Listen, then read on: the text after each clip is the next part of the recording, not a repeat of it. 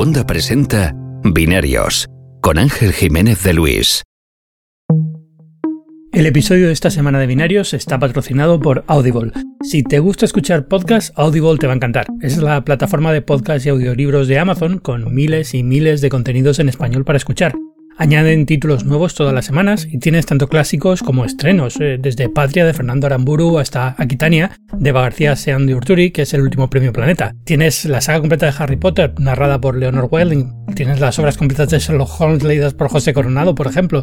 Tienes muchísimos audiolibros, pero también tienes podcasts exclusivos que no vas a encontrar en ningún otro sitio. Por ejemplo, eh, tienen eh, varios podcasts de actualidad que a mí me encanta, como Quién dice qué, de Ana Pastor, como Sesión de Control, de Rubén Amón, para estar al tanto de la política y solo cuesta 9,99 euros al mes. Tienes un mes de prueba gratuita o incluso tres meses si ya eres miembro de Amazon Prime, que muchos lo somos. Y por cierto, además de escucharlo con las aplicaciones en el móvil, está completamente integrado con Amazon Alexa. Así que si tienes un altavoz de Amazon Alexa en casa, simplemente puedes pedirle que te reproduzca un audiolibro y lo escuchas tranquilamente.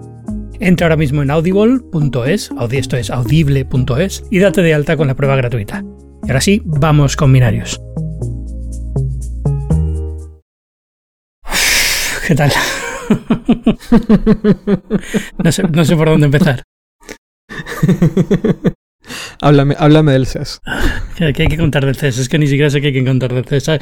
Empezaba, empezaba la semana como, como muy, venga, eh, vamos a ponernos ya a ello. Vamos a empezar ya con todo lo que viene en el CES, ya ponemos ya con el calendario de tecnología y empiezo el blog de binarios de nuevo y, y, entonces pasa lo que pasa, pues me he quedado como... Sí. Es, es, una locura, tío, esto, ¿eh? Es... Ya me lo puedo imaginar, sí. Además que la forma en que tú lo estás viviendo debe ser muy distinta a la forma en que la vivimos todos los que estamos fuera de Estados Unidos. Sí, sobre todo porque, hombre, por un lado intentas que no te afecte, ¿no? Digas, bueno, lo ves, como lo que es, y dices, bueno, es una locura, una chaladura más de este hombre y lo que sea, y al mismo tiempo te da un poco de, de reparo, porque es como, bueno, ¿y qué será lo siguiente, no? O sea, es que esto ya no se preveía y ahora está pasando, y entonces, ¿qué pasará de aquí a, dos semanas, no? ¿Y qué pasará después de dentro de un mes? Y es esa sensación de, de, estar un poco... No sé, es muy raro. O sea, es, es algo que nunca te esperas que pueda pasar en un país así y de repente te pasa. Eh, y, y, claro, te quedas como, ¿qué hago ahora? o sea, ¿a dónde voy? O sea, no... Pero bueno. Mi, mi, temor, bueno, no sé si la palabra correcta es temor, mi tren de pensamiento eh, va por el lado de cómo inevitablemente todas estas cosas terminan afectando a nivel, a nivel general, ¿no? La política en general ha cambiado bastante desde que Trump está en el poder y creo que eh, muchas de las maneras en las cuales se está comunicando la política o se está intentando captar nuevos, nuevos votantes ha cambiado un montón, sobre todo de cierto sector político. Entonces, eh, para mí esa es como parte del temor, ¿no? Yo creo que Trump nunca ocurrió en un universo paralelo, sino que eh, inevitablemente tiene un efecto global que, mm, que, que hace que muchas cosas cambien y que muchas cosas cambiaron. Yo creo que ciertas conversaciones que entendíamos que ya no se deberían de tener o ciertas cosas que entendíamos que ya no se deberían de decir, un poco ciertas cosas creo que han vuelto. Y a mí eso me, me, ha, me ha, impactado bastante eh, durante estos cuatro años.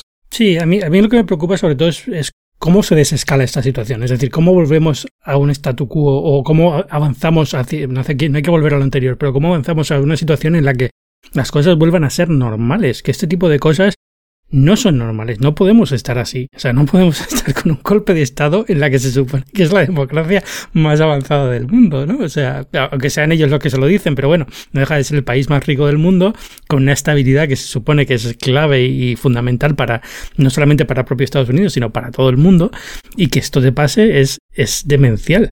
Sí, yo, yo, yo, yo, trataba de recordar un poco cómo era, cómo era cuál era la, la, retórica que teníamos y las, las, conversaciones que teníamos previo a Obama, ¿no? Cuando estaba Bush, que sé que no tiene nada que ver Bush con, con, Trump. Eh, pero, pero había mucha crítica a Bush en su momento. Eh, estaba todo, toda la consecuencia del, del 9-11, ¿no? Y, y, y, y como ciertas, ciertas cosas que, que en teoría, pues un poco igual, ¿no? Ciertas cosas ya no, ya no se hablaban o no necesariamente era algo que, de lo cual se tenía miedo, de repente como que volvió ese miedo. Y, y como en la entrada de Obama, pues cambió mucho esa conversación, pero, pero la diferencia ahora o al menos desde mi punto de vista, y no, es por decir que Biden no sea bueno, yo creo que Biden es, excelente, pero eh, lo, que sí, lo que te inspiraba a Obama eh, no necesariamente lo tiene Biden. No tiene ese mismo discurso de, de, esperanza casi que idealista, ¿no? Esto es como un candidato que más bien busca em, contentar a todos, que busca estar en el centro entre una sociedad que claramente está muy dividida. Y tal vez es lo que hace falta. Eh, buscar a alguien que de los dos lados un poco te ayude a, encontrar las partes en donde hay coincidencias y no hay diferencias. Eh, pero, pero sí, dicho todo eso, yo siento lo mismo que tú en el sentido de que hacia dónde vamos, ¿no? ya ha pasado todo esto, no podemos echar para atrás, no podemos como ir al pasado y, y pretender que nada de lo que ha sucedido ha sucedido. Pero, ¿cómo, cómo a unir una sociedad que está súper polarizada? ¿No?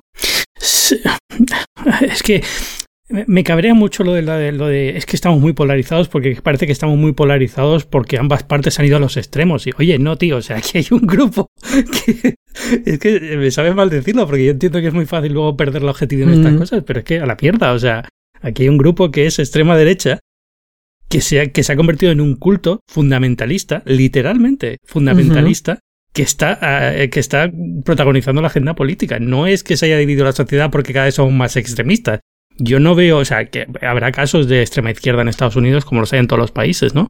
Pero en ese sentido no veo al, Partido Demócrata muchísimo más a la izquierda de lo que estaba en los años de Obama, ni mucho menos. Casi, casi te diría lo contrario, ¿no? Ahora con Biden. Y, pero, pero, pero es la otra parte la que se, digamos que se ha, se, ha, polarizado. Entonces es como, es como un poco trampa eso, decir, es que ahora está muy polarizado y hay que volver a unirlo. Oye, tíos, lo que fuisteis, fuisteis vosotros. O sea, a ver cómo lo hacéis. Pero, pero es, y, entonces me, me, pone muy nervioso esa situación, ¿no? Esa, esa, esa retórica de es que hay que volver a unir a todos. Eh, no, es que los que se fueron tienen que volver, pero no hay que unir a todos. Eh, hay gente que ha seguido en el curso. Son los que se han, se han polarizado los que tienen que volver. No se ha polarizado todo el mundo.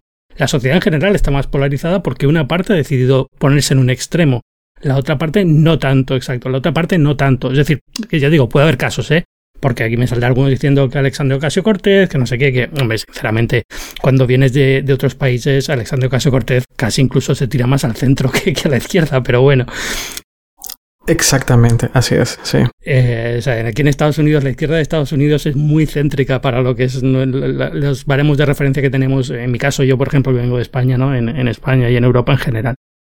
Pero, pero, pero bueno, esta situación es esa, ¿no? Que es, es un poco es un poco preocupante en ese sentido. No sé, tío, así. ¿Y, y, y, y cómo, cómo ves desde un punto de vista, cómo te sientes desde un punto de vista eh, siendo extranjero? Mal. O sea, es, esto es parte del problema, ¿no? Es, es como, y eso es lo que cuesta muchas veces hacer entender a la gente aquí, a amigos, a familiares, a lo que sea. Es como, eh, bueno, no pasa nada, ¿no? O sea, al final no dejan de ser cuatro extremistas. Y cuando eres, cuando eres, y tú lo sabrás también, ¿no? Porque tú has sido emigrante mucho tiempo y en general tú no eres. Es decir, has pasado prácticamente toda tu vida viajando de país en país. Correcto. Eh, cuando, cuando no eres de un sitio original, siempre tienes una inseguridad. Eh, y, y, mucha gente lo, lo, achaca a temas legales. Bueno, pero tú estás legal. Yo no tengo nada contra la inmigración ilegal y tú, legal y tú eres legal. Y el ser legal o no ser legal cambia de la noche a la mañana.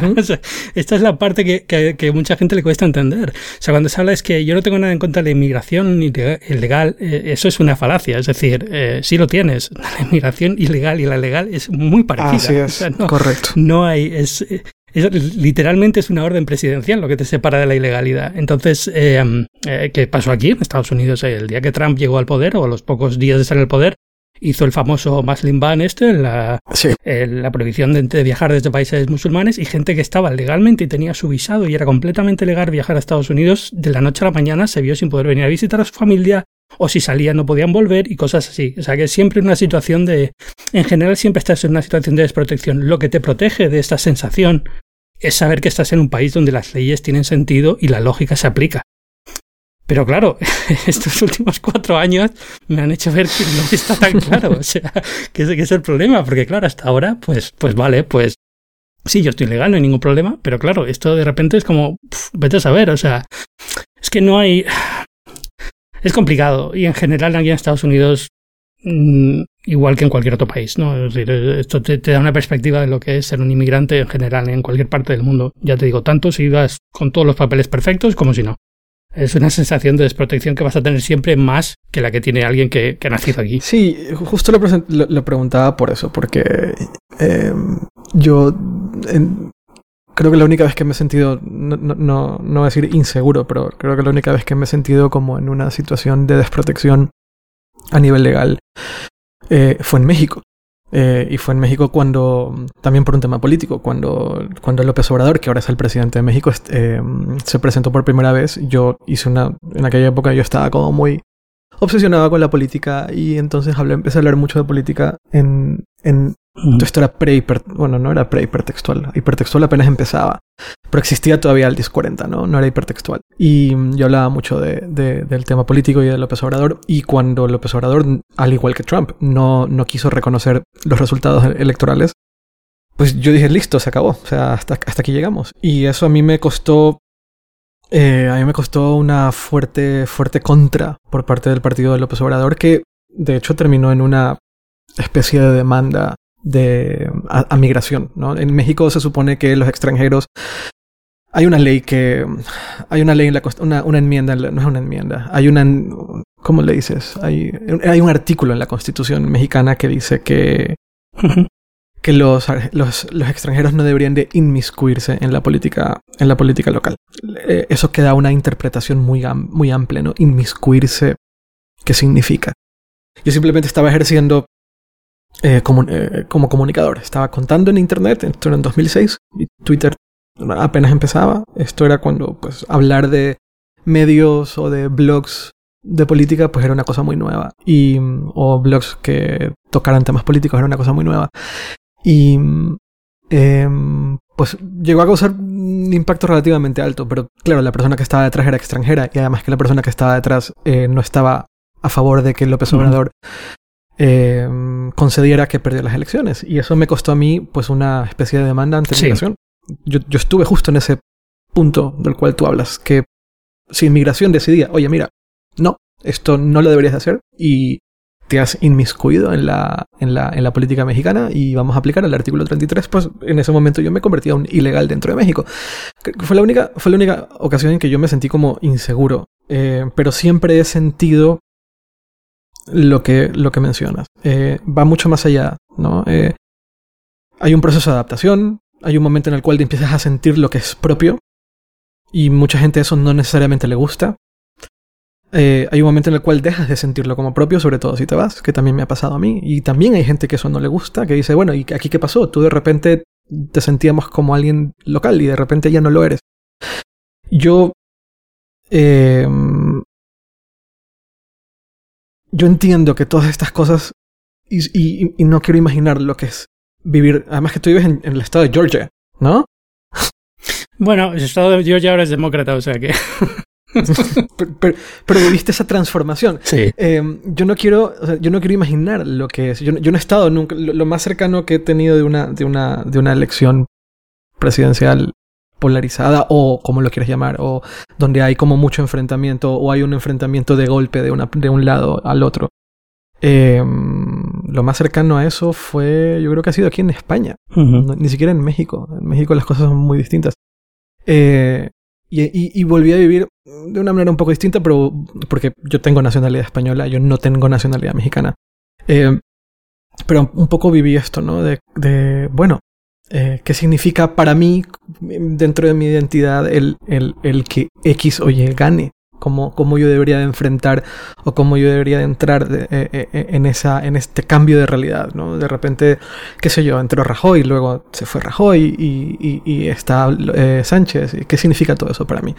Pero no quiero imaginar que para mí, que son estas cosas, son, aquí en España, pues todo es muy tranquilo. No quiero imaginar eso desde tu punto de vista en Estados Unidos. Eso, yo te digo, yo en ese sentido, evidentemente, tengo un gran privilegio. Primero, que se me considera blanco en Estados Unidos, y eso ya te da un privilegio enorme dentro de este país, eh, en el sur de Estados Unidos especialmente. Es verdad. Eh, así que mientras no me pregunten el nombre y miren mi carta de identidad o mi, mi pasaporte, generalmente me consideran como un americano y no, no, nunca, pero, pero siempre tengo miedo, es decir, siempre tengo miedo a, es que estoy a, una parada de tráfico de que el policía de turno vea que me llamo Ángel Jiménez y le suene el nombre hispano raro y me diga, oye, y tú y tal, no sé qué, me haga la vida difícil. Y esa es un poco la, la idea. Es decir, eh, es muy fácil hacerle la vida difícil a alguien. Así es. es. muy fácil cuando eres un policía en Estados Unidos hacerle la vida difícil a, alguien, sobre todo a alguien que es inmigrante. Es decir, eh, y aunque sea, aunque sea legal, a mí una, un, delito, no una falta, un delito, me inhabilitaría para pedir cualquier otro tipo de visado, a pesar de que esté casado con mi mujer que es americana y pueda pedir una green card, ¿no? Ahora mismo no le he pedido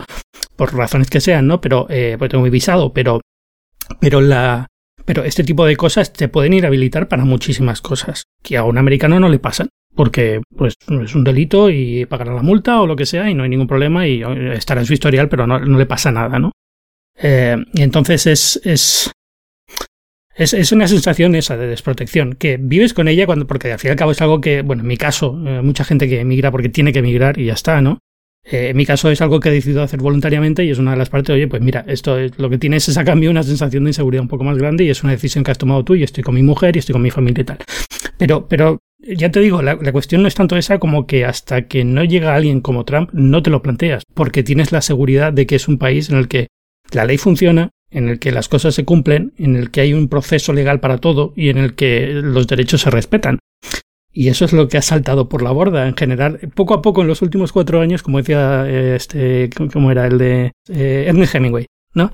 Que, mm, que, pues como decía Hemingway, que eh, ¿cómo te has hecho pobre? Pues poquito a poco y de repente, y de, repente, ¿no? es como poco a, es gradual y de repente estás en una situación de, Dios mío, ¿qué está pasando? De repente ¿Qué sí. Entonces, es, es, lo, que, lo que me da un poco de, de pavor. Ah, vuelvo a lo de siempre. Yo soy muy privilegiado dentro de Estados Unidos. Hay muchísima gente que está peor que yo y probablemente lo esté pasando peor que yo a nivel psicológico en cuanto a qué puede pasarme, eh, qué situación de desprotección tengo y demás. Entonces, Mm, probablemente no quede esto quede en nada y probablemente el 21 de enero Biden sea presidente sin ningún tipo de, mayor contratiempo o, con alguna protesta más y se acabó y no pasa nada.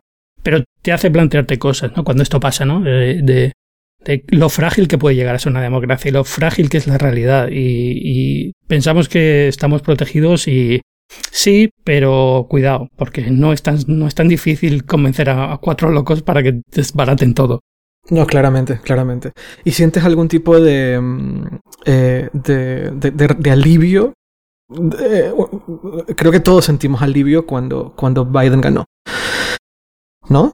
Supongo que hubo, hubo una sensación de, ok, bueno, ok, no estamos tan jodidos, no está tan mal la cosa. Sí, Sí, en general, a ver, o sea, el problema, el problema es que estas elecciones fueron muy raras por el COVID, por la cantidad de voto por correo que hubo, y, se perdió un poco el efecto que habría tenido una elección normal. Es decir, esto, conforme han ido pasando los, de los meses, está claro que esto ha sido una super victoria demócrata. Es decir, así es, Biden, Con, en las elecciones que más gente ha movido, tiene, de verdad, o sea, si alguien está escuchando este podcast y está pensando, bueno, pero hay fraude electoral, apaga el podcast, desuscríbase, no quiero saber nada de usted el resto de mi vida. Totalmente de acuerdo. Eh, eh, eh, es, es, es, absurdo, o sea, es que no tiene sentido ninguno. O sea, en Estados Unidos no tiene un problema de fraude electoral ni lo va a tener. O sea, así de claro. O sea, bueno, lo va a tener, lo puede tener si las cosas siguen derivando, o sea, como están, pero ahora mismo en estas elecciones no ha habido ningún caso de fraude electoral ni siquiera los abogados de Trump delante de los jueces han argumentado que hay fraude electoral. Eh, hasta este nivel llegamos. No, y era una, este, era una eh, simple táctica política para intentar detener algo que era inevitable.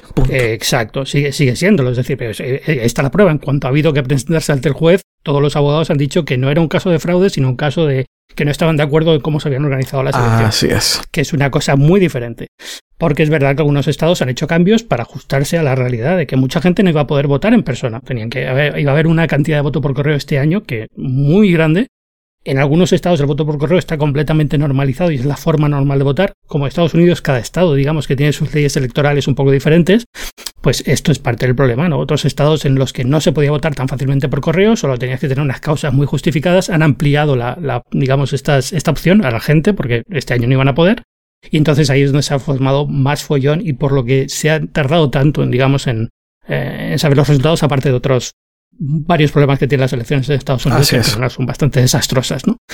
Pero, pero bueno, pero yo creo que si, hubiera, si hubiéramos tenido esta situación, nada más terminar las elecciones el, el, 4 o 5 de noviembre, yo creo que la situación habría sido muy diferente, ¿no? Habríamos dado cuenta de que esto ha sido una victoria enorme por cómo ha pasado todo. Enorme y enorme en muchos sentidos. no solo en el número de votos electorales, sino en el, en, el, en el voto total, en el voto popular total, ¿no? Sí.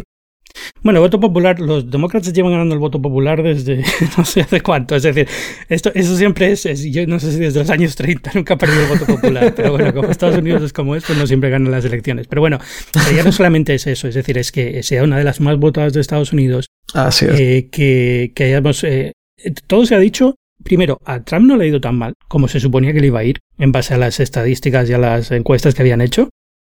Y, es verdad que los republicanos han conseguido bastantes sitios en el Congreso. Em, y al final lo que ha pasado también, bueno, eh, también los demócratas han tenido victorias muy grandes, como ha sido ahora en el caso esta semana también Georgia, eh, las, eh, las, los, senadores, los dos senadores que han colocado, lo cual les da el control también del, del Senado. Así es. Pero, pero en general ha sido una, una gran campaña para los demócratas y ha funcionado muy bien alivio. me da igual, o sea, quiero decir, si, si un candidato republicano hubiera sido un candidato normal, hubiera estado igual de aliviado, ¿entiendes? Es, es, es más el, hecho de que sea Trump y su forma de hacer las cosas claro. que el hecho de que sean demócratas o republicanos los que ganen. Yo de verdad es que yo no voto, evidentemente, porque para votar aquí hay que ser ciudadano. Eh, y, no es que tenga una ideología política muy marcada que me lleve a una cosa u otra. Evidentemente, tal y como han ido los últimos cuatro años, me siento más identificado con el Partido Demócrata. Pero, pero porque la alternativa es sentirme identificado con gente muy chunga. O sea, no, no. O sea, ves a Mitt Romney ahora. Claro, no, y, perfectamente, y perfectamente podríamos identificarnos como personas extremadamente alejadas del populismo. Independientemente de si eres demócrata, republicano, es el populismo y el pensamiento monolítico de, que se convierte en, un, en una secta. Exacto, y, eso, y eso es un poco la situación, ¿no? Que te has dado cuenta de cómo ha nacido una secta. Y es una secta enorme, sin control ninguno, que está pasando por debajo del radar de cualquier agencia de mm. seguridad y que se ha convertido en un problema. Y lo hemos visto esta semana y va a seguir dando problemas. ¿Y cómo deshaces una secta? Pues es que no lo tengo muy claro, no sé. Imagino que hay gente que se dedica a estudiar sectas y sabe más o menos qué, procedimiento hay que seguir para ir desmontándolas, pero, pero es, preocupante porque llega, te, encuentras con gente que eso, que tiene un pensamiento realmente grave, o sea, es de, una distorsión de la realidad tan grande que es preocupante. Es, eh, es, que, bueno, y lo más sorprendente de todo esto, y esto es un fenómeno que comentaba en Twitter esta semana, es los españoles que son parte de esta, de esta conspiración, ¿no? De esta idea de, de las elecciones robadas. Es que, pero, pero, ¿quién te manda a meterte aquí? O sea, es que ni siquiera te afecta. Y están ahí en Twitter como, y ahora sí va a salir la, ahora, hoy, hoy se va a publicar no sé qué, esto lo cambia todo, y al final es, sacan fotos manipuladas, vídeos manipulados fuera de contexto y, esto es, y esto es la prueba definitiva y ahora que van a hacer los demócratas es como nada, porque esto está más que probado desde, desde el día 3 de noviembre. O sea, no, no, hay duda ninguna. Oye, ¿y, ¿y, no te parece loquísimo, pero loquísimo el tema de QAnon?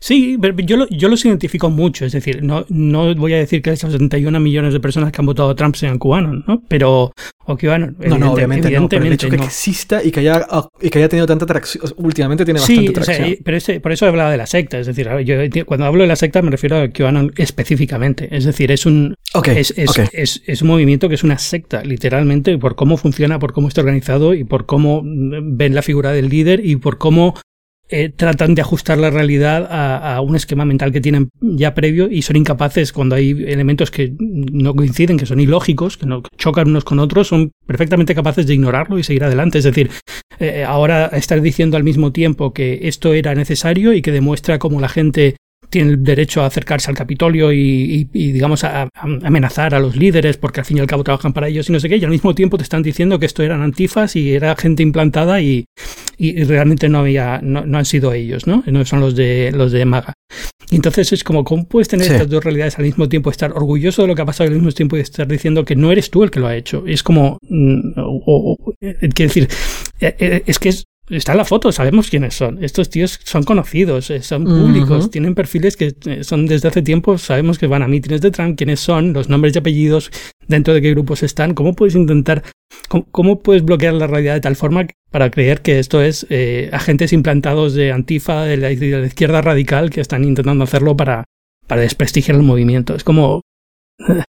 no se sostiene, pero, pero cuando estás en una secta es parte de, eso, ¿no? La, lógica pierde sentido y al final es vas, vas creándote tu universo de realidad y cuando algo no funciona, pues tu cerebro es capaz de ignorarlo y no pasa nada.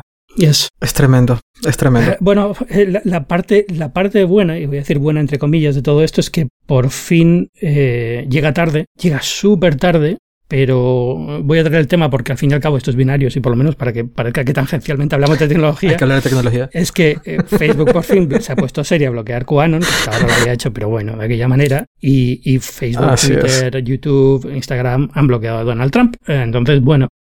Y, Twitch. Hombre, pues. Sí. Y Shopify también. ¿Cómo lo ves? Sí, es, es muy loco. Es muy. Es, eh, llega tan tarde. Llega tan, tan tarde tan tarde todo esto. Em, pero bueno, mejor tarde que nunca. Lo que me llama la atención es que ha habido un efecto cascada. O sea, ha sido el primero, ah, Twitter ha sido el primero, luego ha, venido Facebook, ha venido eh, eh, eh, YouTube bloqueando a, Trump.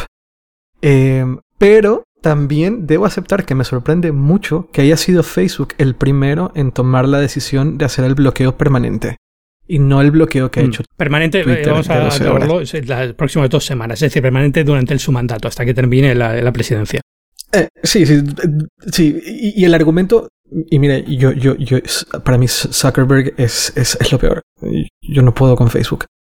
Eh, pero el argumento de Zuckerberg, que es bastante lógico, es durante las siguientes dos semanas consideramos que cualquier cosa que diga Trump y el peligro detrás de lo que dice Trump puede poner eh, puede, puede, puede ser devastador eh, para el país. Y finalmente aceptar que el, el, poder que tiene la plataforma a nivel político, que no terminaban, mm. lo aceptan, pero no terminan de aceptar la responsabilidad al menos. Y, y, y eh, entender que inevitablemente tienen que ser ellos quienes, quienes tienen que tomar un paso para no permitir que este tipo de retóricas siga existiendo. Y, el, y, leerle a, a, Zuckerberg diciendo que ese último vídeo que, publicó donde decía que se, va, que se vayan del Capitolio de manera pacífica, pero diciendo que ha habido una que ha habido una, una un fraude electoral. Y que muchas gracias. Probablemente. Que, manda huevos. Muchas gracias y los quiero mucho. Y esto los aprecio mucho, los quiero mucho. Eh, we, love you. Eh, em, no, o sea, tenía, tenía un interés específico para crear más violencia, que lo dice tal cual eh, Zuckerberg.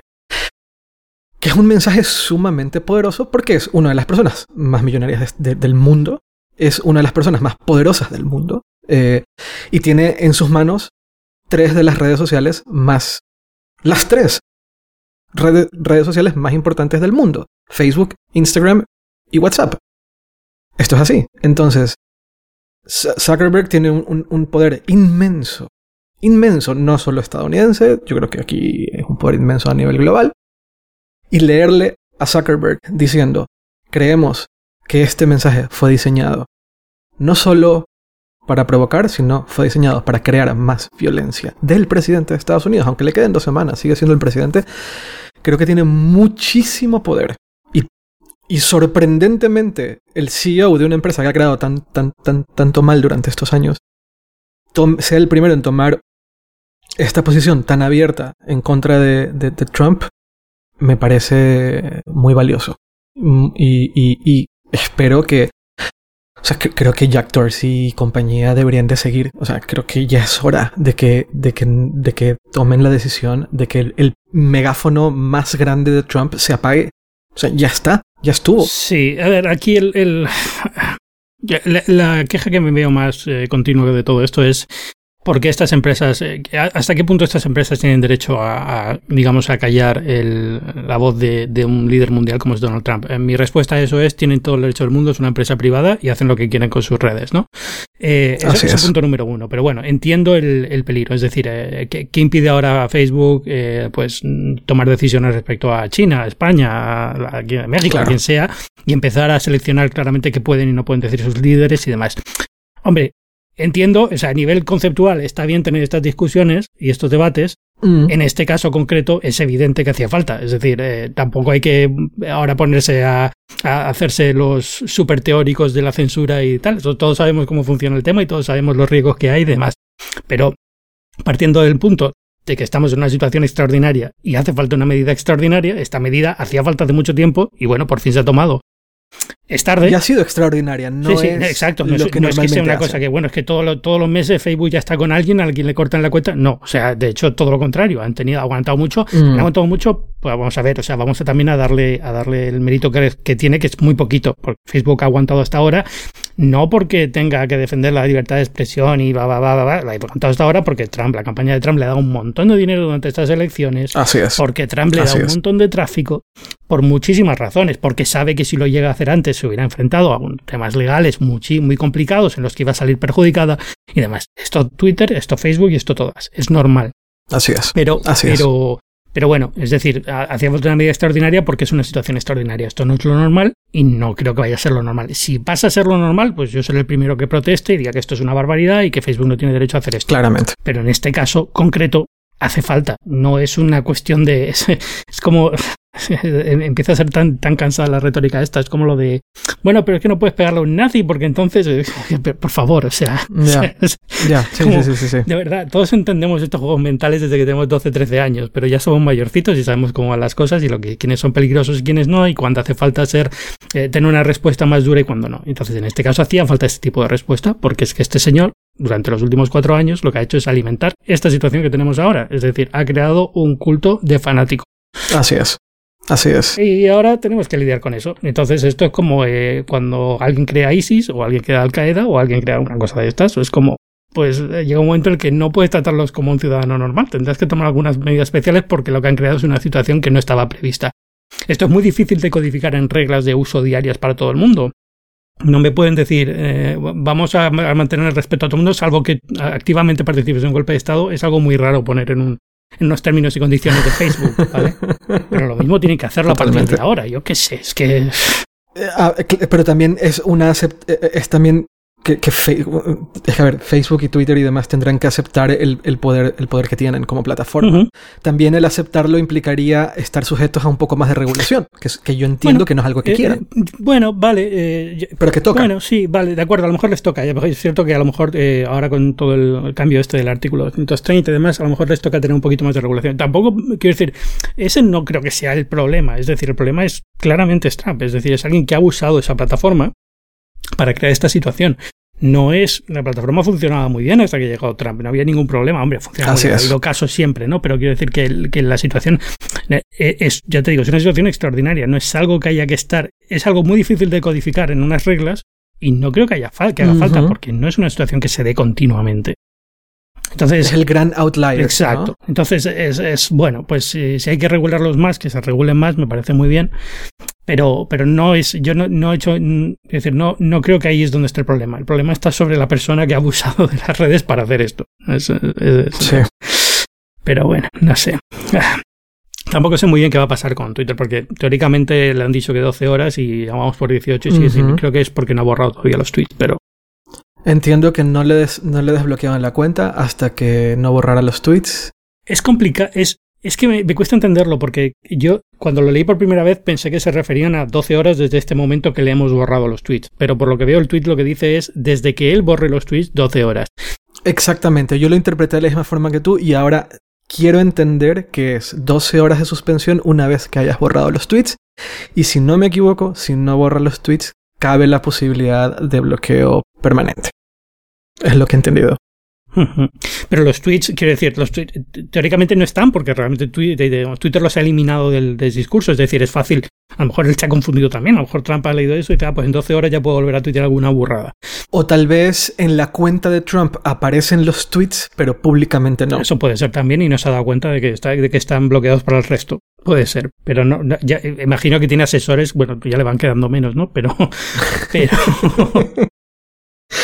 Es que es, es de verdad, es, es- que es tal cual, es muy fuerte. Estaba trabajando, o sea, empecé a trabajar, es que era mi primer día, digamos, de trabajo oficial desde que volvía, ¿no? Era como, bueno, ya me pongo ya serio que tengo un montón de cosas que hacer. Y empiezo tal, tal, tal. Ah, ja, ja, vamos a ver. Oh, ya empieza, oye, es verdad, y es lo de la certificación. Y empieza a escalar, escalar, escalar, escalar. Y cuando me doy cuenta, son las 8 de la noche, no he hecho nada, la productividad por los suelos, con una ansiedad que me subía por las paredes. Es como, joder.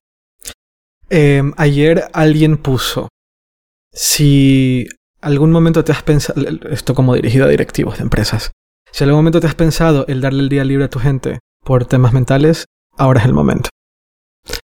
Y, y 100%. 100%. sí. Es- es- yo creo que la gente no se da cuenta del, de la- del golpe mental que de la carga mental que suponen estas cosas. No, no, es altísimo. Es altísimo. Tu ancho de banda mental es el que es. Y aquí estás ocupándolo entero para una preocupación que sabes que te puede afectar de por vida.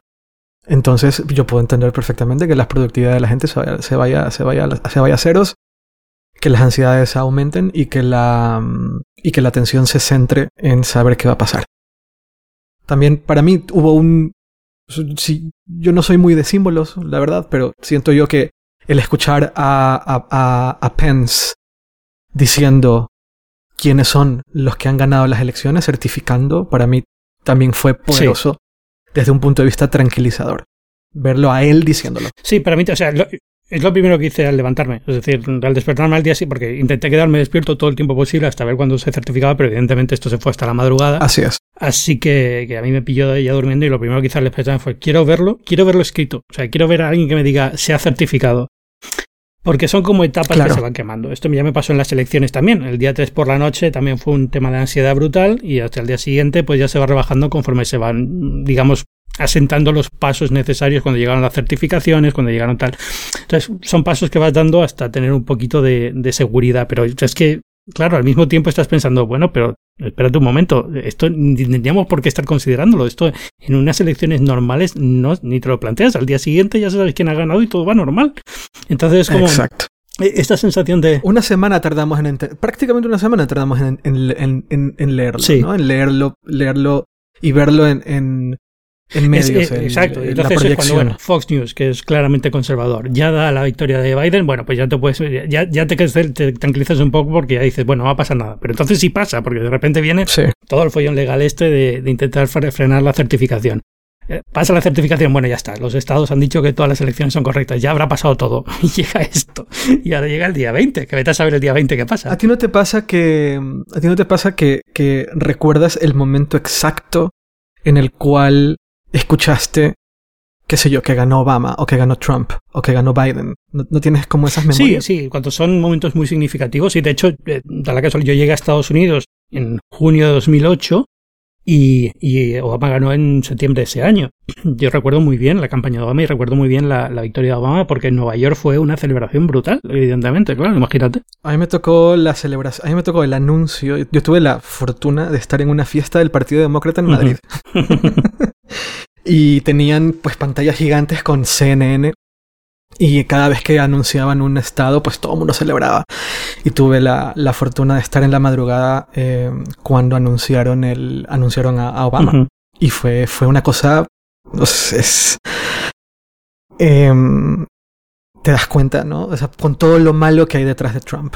Pero también hay un montón de cosas buenas detrás de, de la democracia estadounidense. Sí, y ese fue un día en el cual yo sentí por primera vez el, eh, el poder que, que puede llegar a tener eh, el, el hecho de que gane un candidato como, como, como Trump. Y, y, y fue súper emocionante. Y fue igual de devastador estar echado en el sofá a las 5 de la mañana viendo a, a Trump hace- a- diciendo que, dando su, su, su discurso de, de- de haber ganado las elecciones en 2016. Y yo estaba tomándome un café en una cafetería cuando abro el New York Times y sale Biden es presidente. Fue muy distinto. Lo que dices tú fue un proceso muy largo y, y lleno de, de ansiedad eh, hasta que realmente te das cuenta que Biden había ganado. ¿no? Es, eh, fue muy distinto, Sí. efectivamente. Así que bueno, yo te digo, el día 21 de enero será cuando por fin respire más tranquilo y ya Por supuesto, todos. Creo sí, que claro, todos claro, todos. y, Sí. y ahí ya será cuando ya, eh, ya me tome con un poquito más de, de filosofía, calma y humor. Bueno, y cambiando por completo, por completo, por completo, por completo, por completo el tema. Ujú. 2021, ¿qué es lo que más quisieras que pase en términos de tecnología? No que salga el iPhone, que eso, vale, ya lo sé. Ya sé que aquí creo que salga, salga el iPhone, pero ¿hay algo que te encantaría que desde un punto de vista tecnológico suceda? Que, que sientas como, ah, mira, esto es lo que más me llama la atención Hmm. del año. Es que 2020 me ha quitado algunas de estas cosas, ¿no? Porque, por ejemplo, los M1, mm, el, cambio, el cambio Sí. arquitectural, por ejemplo, para mí era una de las cosas que quería ver eh, y que tengo curiosidad por ver este año que va a pasar, pero digamos que ya hay que incluirlo en 2020 porque es cuando, cuando ha llegado, ¿no? Pero es, digamos, lo que va a revolucionar un poco el mundo de la tecnología este año, tengo la sensación. Em, Es que lo voy a centrar mucho en Apple al final, es que me da rabia, porque estoy pensando otros ejemplos y es que veo a todo el mundo muy parado y poco interesado en hacer cosas, ¿no?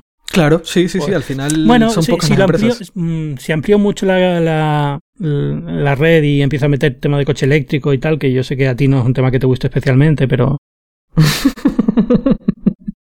De hecho, a mí eso es las cosas que más, más, me, más me llama la atención, el tema de la, del full self-driving. Pues cosas así, a lo mejor sí, a lo mejor vemos ya, me gustaría ver este año ya algún paso en esta dirección buena, eh, ver un poco Sí. si Apple va a decir algo con, con temas de coches, pero al mismo tiempo te puedo decir que tengo mucha curiosidad por los Apple Tags o, el- o- o de las, de las gafas de sí. si se va a decir algo o no. Eh, ¿Tú crees? En algún momento tendrán que decir algo, evidentemente ahí hay algo, ¿no? Entonces, eh, no sé si caerá este año o el que viene, pero en algún momento tendrán que, que empezar a mover ficha.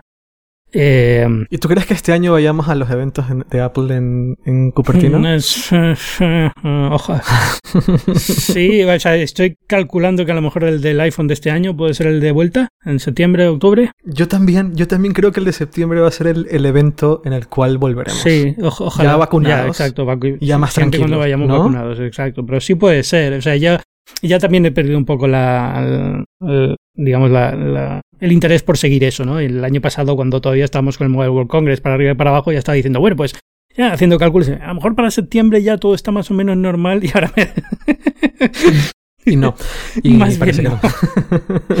Pero yo era de los que- yo- tengo una soy una de estas personas que cuando, cuando se enfrenta a una crisis, eh, mi forma de, de reaccionar suele ser intentar ser súper súper analítico y súper racional y súper eh, vamos a controlar todos los aspectos y ver y tal. Cuando, cuando llegó esto del virus, pues fue de los primeros que estaba diciendo, bueno, pero es que este virus, al final míralo cómo va la gripe y cómo va la H1N1 y qué pasó y cómo se resolvió y entonces esto más o menos en septiembre, octubre, después de esta ola ya y al final pues te das cuenta de que no, que, que este tipo de cosas son serias y son muy muy difíciles de controlar y puede pasarte cualquier cosa y nunca sabes cómo va a pasar y cómo va cómo va a reaccionar la gente. Entonces, eh, eh, no quiero hacer predicciones por eso, pero pero bueno, es el eh, qui- quiero pensar que en septiembre volveremos a vernos tú y yo en un evento de, de Apple o en un evento de cualquiera, no tiene por qué ser de Apple, de Microsoft o de lo que sea, y tomarnos una copa tranquilamente y hablar de, de tecnología, que es lo que nos gustaba hacer siempre. Ojalá, ojalá. Pero- Me encantaría. Pero bueno, bueno, ¿y tú, tú- entonces tú, para 2021? Yo full self-driving. A mí el tema del, del, del- A mí lo que está haciendo Tesla con, con redes neuronales me resulta Pero te voy fascinante. a preguntar, ¿tú tienes eh, Full Self Driving contratado en tu Tesla, a pesar de que no puedas usarlo, por así decirlo? ¿O sí? Sí, sí, lo en tengo, España lo tengo, no está sí. activo, ¿no? No, en España... Bueno, ciertas cosas están bueno, activas y eh, otras tienes, no. digamos, conducción asistida, ¿no? Esto de control de carril y eso, pero...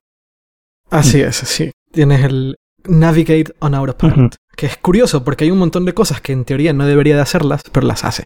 Por ejemplo, en las salidas de las autopistas sí que cambia de carril sin que tú hagas nada y sí que, y sí que hace, eh, bueno, hace una serie de cosas que en teoría la, regula- la regulación europea no lo permite. Pero, pero lo hace. ujú. Y es muy emocionante ver cómo sucede. Eh, y y por, te- por temas de seguridad. Para mí el tema de, del full self-driving y, y, y, y esta promesa que, que Elon Musk daba y no, no llegaba, ¿no? De que, de, de que ahora sí, ahora sí, ahora sí. Pero ver que en realidad la razón por la cual no llegaba era por porque estaban reescribiendo todo y haciendo, usando, usando todo el sistema de redes neuronales para poder hacer que esto funcione. Eh, una vez que llegó y ver cómo funciona y ver cómo va mejorando incrementalmente y, a veces exponencialmente, me resulta sumamente emocionante de cara a ver, esto va, fa- falta mucho, esto no va, no va a llegar en 2021 evidentemente, pero en algún momento empezaremos a ver, quiero creer que en algún momento estaremos vivos para ver cómo la conducción autónoma reduce eh, accidentes mortales.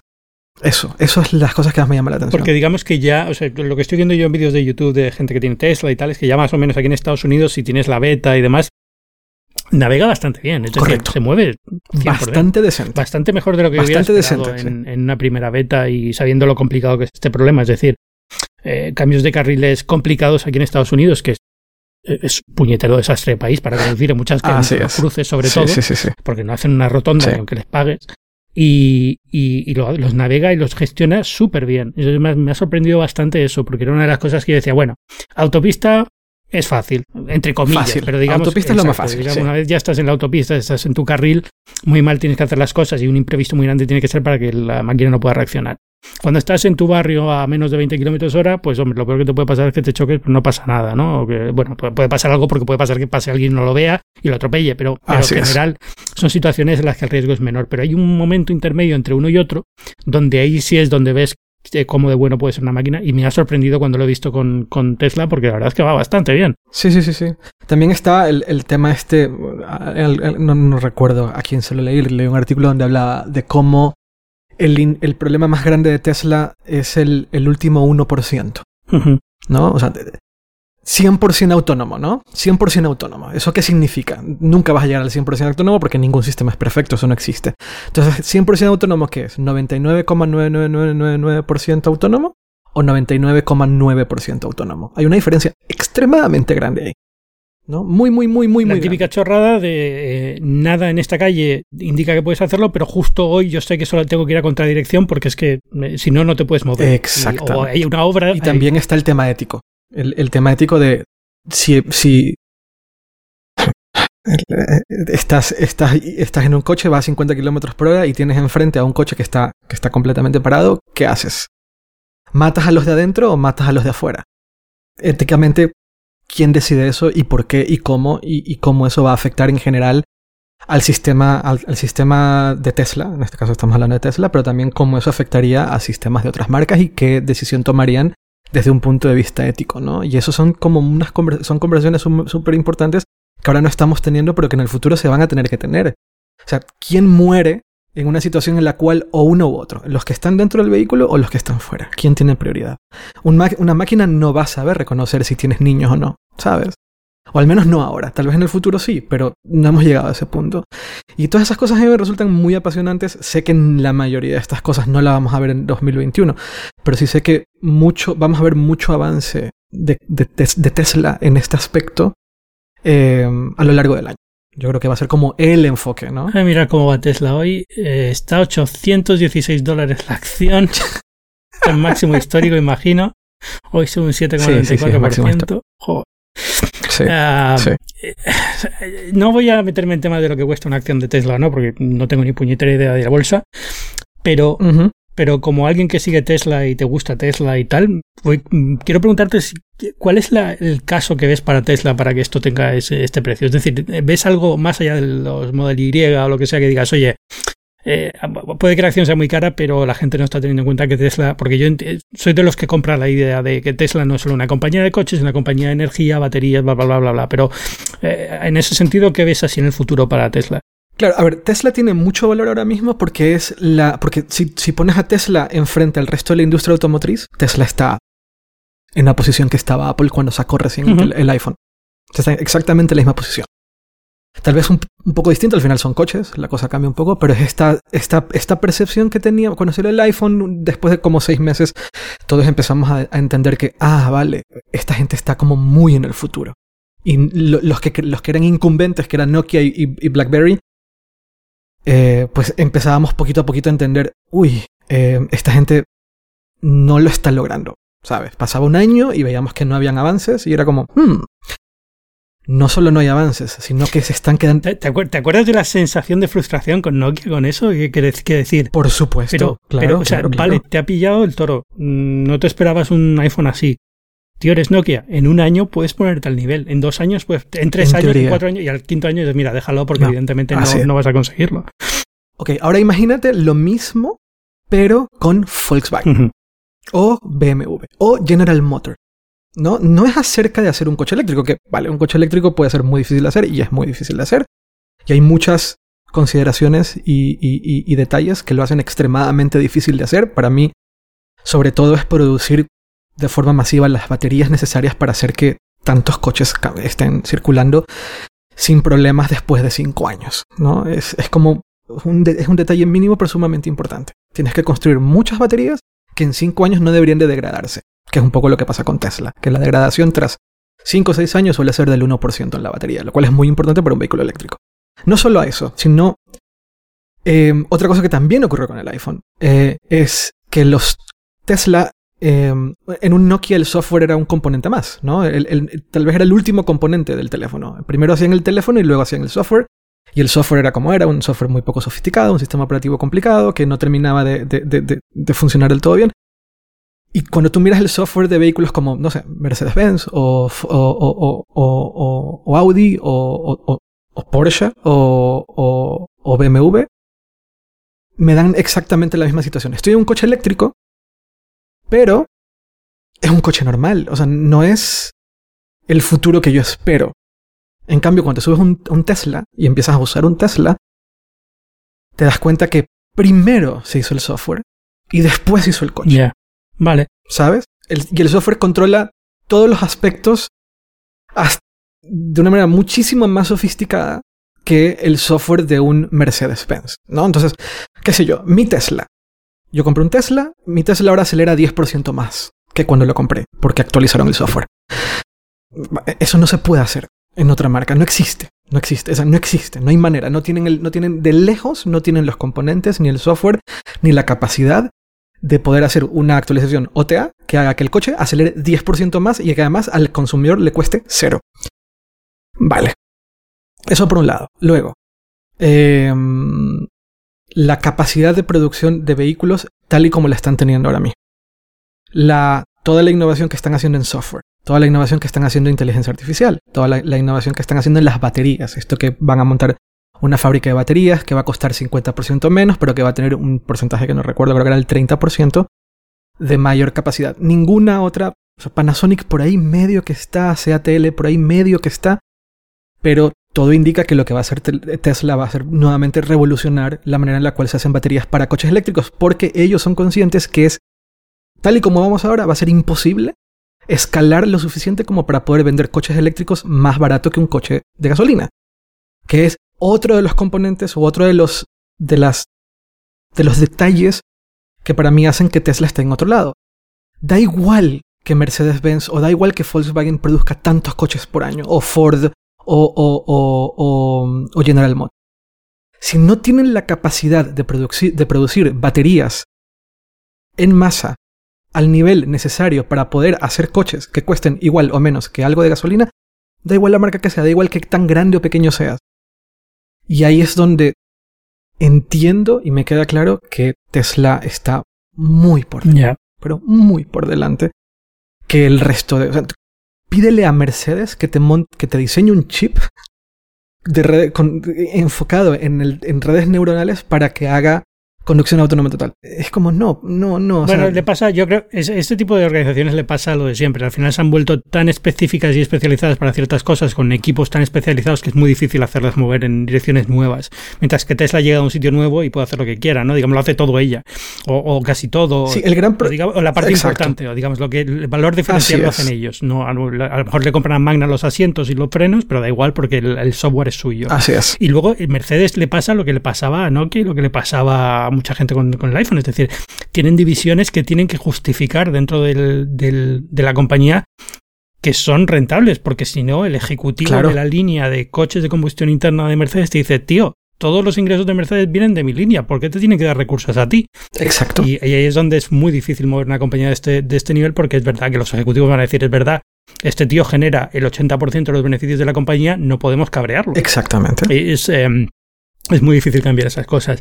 Pero. y Tesla tiene integración vertical, toda la industria automotriz entera no tiene la más mínima idea de lo que significa eso. Todos trabajan con concesionarios, todos trabajan con diferentes partes fabricadas en diferentes lugares, diseñadas por terceros. La gran mayoría está diseñado por terceros. Y también siento que el tema del legado. O sea, el legado desde un punto de vista muy conceptual. Estás hablando de, de empresas muy, muy viejas que cambiar, o sea, lo que dijo el otro día el CEO de Toyota, que, él nunca iba a ser un coche eléctrico, imagínate, o sea, que eso no va a pasar. Toyota, ¿sabes? Toyota que, que, arrancaron, o sea, fueron los primeros en hacer un híbrido en condiciones, el, el Prius. Em, y al mismo tiempo Japón diciendo en 2030 no va a circular un solo coche de gasolina por mi país. es muy japonés esa frase de todas formas. ¿eh? Es como muy de, ejecutivo japonés. No sé, no sé si ahora mismo el, el directivo de Toyota es japonés o no, pero Pero es, es esa, esa actitud, ¿no? de tradicional y hacemos lo que hacemos y no tenemos ningún tipo de vergüenza en decir que lo que hacemos es esto y no tenemos por qué hacer nada nuevo, ¿no? Es muy japonés ese sentido. Que luego lo cambiará y ahora evidentemente Toyota hará vehículos eléctricos en, en, cinco años porque no habrá otra. Es decir, es eso no 20 coches. Entonces, bueno, pues no le queda otra. Y, y otra, y, y, para terminar de contestar tu pregunta, otra manera en la cual yo siento que la acción de Tesla de hecho está bastante barata, tal y como está ahora, es que a mí me ha tocado a lo largo de 2020 probar muchos coches eléctricos. como, el, como en 2020 se lanzaron un montón, me tocó probar el ID3, el, el, Mercedes, el. No me acuerdo ni cómo se llama. Te envidio eso mucho, ¿eh? O sea, una de las cosas que me voy a proponer en 2021 es, es, que no he conducido un Tesla todavía. He estado de pasajero, pero no he conducido un Tesla todavía. Y yo creo que me falta esa, esa sensación claro, sentir, para tener, para tener una idea de por qué. Porque es verdad que lo veo. De acuerdo. Eh, lo, lo, compro. Lo compro perfectamente, lo entiendo. Eh, soy súper bullish con Tesla, 100%. Me parece que es una compañía genial, que siga adelante y lo que sea. Preferiría que, que Elon Musk no fuera tan bocazas, pero bueno, es lo que hay. Yo también. Eh, pero, pero 100%. Pero creo que me falta eso de decir, venga, voy a probarlo. Y, y porque me da miedo de que una vez lo pruebe ya no quiera otro coche. Entonces. Eh, fue lo que me pasó a mí. Yo, yo a, mí me, a mí Tesla me dejó un Tesla y cuando fui a devolverle dije, los odio, los odio para siempre. O sea, no puedo, no puedo más con mi coche. Pero después de haber probado coches, he probado de Citroën, de Mercedes, de, he probado el Taycan, que el, el Taycan es un cochazo, es un cochazo. He probado el Taycan, he probado el ID3, que se supone que el ID3 es la gran respuesta de, de Volkswagen al, al Model 3. He probado el Mustang eléctrico de Ford. Y una vez que pruebas todos los coches eléctricos de todas las marcas, dices, wow, esta gente está muy por detrás, muy por detrás. Les falta tanto por entender tantas cosas que a veces son difíciles de describir, pero que me vuelven a mí a las épocas en las cuales teníamos el iPhone y había algo que no terminábamos de entender y no podíamos explicar en ese momento, ahora se nos dará mucho más fácil, pero que nos hacía entender que estábamos mirando, o sea, que ya nada iba a ser igual. Salió el iPhone, lo usamos, lo probamos, se convirtió en este dispositivo que hacía mucho más de lo que creíamos y mm, dijimos, vale, ya está, nada va a ser igual, es lo mismo. Y, el, y, de todos los coches que he probado, el más cercano, y aún así está un poco lejano, pero el que más me ha gustado a mí en términos de vehículo eléctrico y como en, conjunto, curiosamente, es el Mustang, el de Ford. Hmm. Pensé que ibas a decir el Taycan. No, el Taycan es un cochazo deportivo que te mueres y cuando grabamos el video, mm, eh, Ceci, que es mi productora, no vomitó porque no puede vomitar dentro del coche, pero es un cochazo. O sea, eh, para que entiendas lo, lo mucho que, que, estiré el coche eh, y, y, y, lo, y, lo, y, lo, y, lo, y lo aceleré y, jugué con él. Pero, o sea, no hay nada que lo diferencie más allá del hecho de que es eléctrico. ¿Sabes? O sea, es el, es el mismo coche que hubiera conducido de gasolina, solo que tiene el, motor eléctrico. Claro, así es, exactamente. Ese es el ligero problema que tiene. Y, y, y, creo que a, a, nivel técnico, a nivel de hardware, a nivel de uh, en inglés la palabra, la palabra es, es parezco, ¿cómo se llama la esposa de Alec Baldwin? Hilaria. Hillary, Hillary Baldwin. El, Hillary ahora. Hillary, Hillary. El, el powertrain, eh, como sea que se diga en español, insisto, como Hilaria. Eh, el, el powertrain, que es, es la, las baterías más la dirección, más los ejes, más los motores, del Taycan es impresionante. O sea, técnicamente es impresionante. Se nota mucho la ingeniería que hay detrás de en, en Porsche. Pero es un coche. Un Tesla, por momentos es un pelín difícil describirlo como solo un coche. Puedes describirlo como solo un coche. Rueda, te lleva de punto A a punto B. Pero... Es que hace es tan distinto que ahí es donde... Donde noto que Tesla sí que está en otra galaxia. Eh, literal, en otra galaxia. Entonces, cuando considero todo lo que he dicho antes, siento que la, la acción sigue siendo muy barata. Ya, bien. O sea, no es que voy a hacer tomarte la palabra en cuanto a la acción, pero, o sea, pero, pero te creo en lo de la compañía. O sea, yo te, te digo, desde sí. luego 2021 eh, voy a tomar como, voy a poner como resolución del año, más que perder peso, que eso no va a pasar nunca, va a ser eh, conducir un Tesla. a ver si hay Si vienes a Madrid, mm podemos ir a conducir. Sí, sí, se puede volver a hacer lo de meternos en el coche juntos y sin mascarilla y esas cosas, a lo mejor. Ese fui ahora por Navidad eh, y con muchísima culpa y muchísimo sentimiento de estar eh, abusando de todo el sistema, pero tenía que ir sí o sí en muchísimos papeles, muchísimas cosas y tal. Y... además que no has visto a tu familia en mucho bueno, tiempo. pero eso hay mucha gente que no la va a ver en más. O sea, eso al fin y al cabo mm, es lo que hay, ¿no? Pero, pero bueno, estoy intentando de minuto convencerme y autoesculparme delante de la audiencia porque sé que es, eh, no es lo correcto y no es, estamos en un año muy diferente. Pero bueno. Eh, pero sí, en, otro año que vaya por Madrid se puede hacer, pues eh, ya nos hacemos una escapada con el, con el Tesla por ahí. Por supuesto, claro que sí. Vale, y bueno, mientras tanto disfruta de la nieve. ¿Qué tal ir al Tesla en la nieve? ¿Bien? Bueno, sí, no está mal. Eh, me muero de frío, ¿eh? eh, eh ya, no esto, de Madrid no es normal. Esto, esto no es normal. Pero bueno, no está mal. ¿A cuánto estáis, ¿a cuánto estáis hoy? Cero. Ah, bueno, mira, tampoco. Ahora mismo estamos en cero, pero ha ido antes. Había menos 11 en algún día de esta semana, ahora sé que viene. Sí, señor. Tendremos, tendremos días con menos 11 y probablemente más. Lo cual el lunes es menos 11. Ah, en fin. Eh, no me quejo porque me gusta el frío. Ya. Eh, Sí, sí señor. bueno, Eduardo Arcos, muchas gracias por este episodio de Binarios que me ha venido súper bien para relajarme un poco de la situación aquí en Estados Unidos. De verdad, cuando vienes tú al programa es como una hora de terapia, te lo tengo que empezar a pagar. No, no, no, yo feliz de estar aquí y hacer terapia juntos. te, te, voy a poner todos los enlaces y demás, y otras veces que has venido al programa lo has dicho, pero bueno, donde quiera encontrarte la gente, ¿dónde te puede encontrar? Twitter e Instagram, sobre todo, y YouTube, earcos y en hipertextual.com. Siempre Arcos, también en YouTube. Siempre es youtube.com diagonal earcos. Pues en todo lado, earcos, ahí me encuentran. Y nada, en hipertextual, donde también escribo un montón. Pues ahí te buscarán. Y ya sabéis que yo soy Ángel Jiménez. Eh, podéis leerme en las páginas web del mundo, en CNN underscore, en muy interesante en muchísimos sitios. Pero igual que Eduardo, la mejor forma siempre es Twitter, arroba Ángel Jiménez. En otras redes sociales también suele ser arroba Ángel Jiménez. Es raro que, no, que tenga que cambiar de nombre. Y, y nada, nos escuchamos la semana que viene. Gracias. Chao.